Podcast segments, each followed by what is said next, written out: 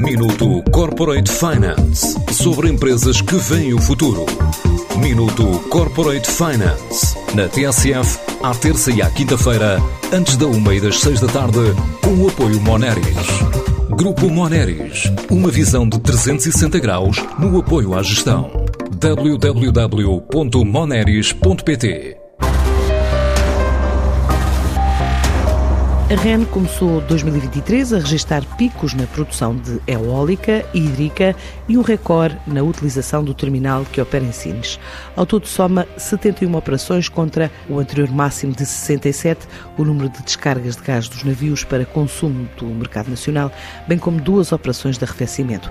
Cada navio deixa em Sines cerca de 145 mil metros cúbicos de gás, o suficiente para abastecer Portugal durante uma semana.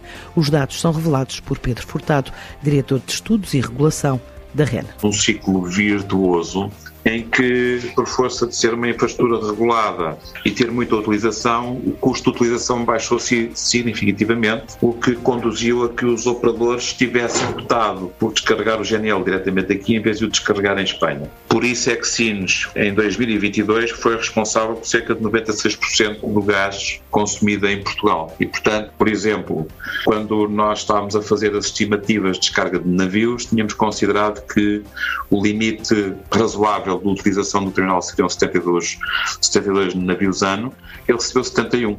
Também, ao nível da emissão, também está no seu máximo, aliás, até ultrapassou o seu máximo que seria habitual. Portanto, eu diria que, numa palavra, o terminal de Sines tem estado a ser utilizado na sua máxima capacidade. Com a entrada em funcionamento da chamada Cascata do Tâmega, o regresso em força da chuva, desde a dobragem do ano, há um pico de produção de energia hídrica também registado já em 2023. A última ponta de produção hídrica datava de 2018, 21 de março, Portanto, estamos a falar de 6.387 megawatts.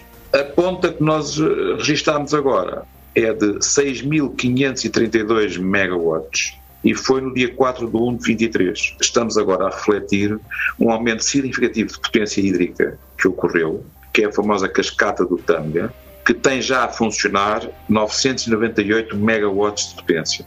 A par de mais um ou outro pequeno desenvolvimento de mini hídricas que ocorreu, levou a que houvesse um aumento face a 2018 de cerca de 1030 megawatts de potência instalada. Os moinhos das eólicas também entram no ano novo num virote e o pico da energia eólica foi registado já este mês. No caso da, da, da eólica, nós tínhamos um pico que ocorreu em março de 2022, 4.785 megawatts. E tivemos agora um novo em 17 de janeiro de 23 de 4.801 megawatts. Este aumento ocorreu apesar de termos uma potência instalada com mais 4 megawatts. Agora, o que há aqui também interessante é que a eólica também tem uma maior utilização, porque o parque também vai sendo renovado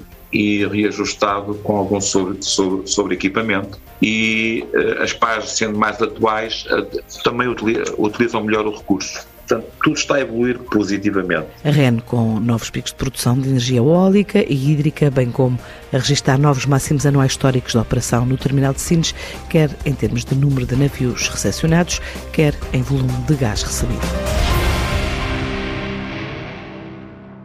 Minuto Corporate Finance sobre empresas que veem o futuro. Minuto Corporate Finance na TSF, à terça e à quinta-feira, antes da uma e das seis da tarde, com o apoio Moneris. Grupo Moneris, uma visão de 360 graus no apoio à gestão. www.moneris.pt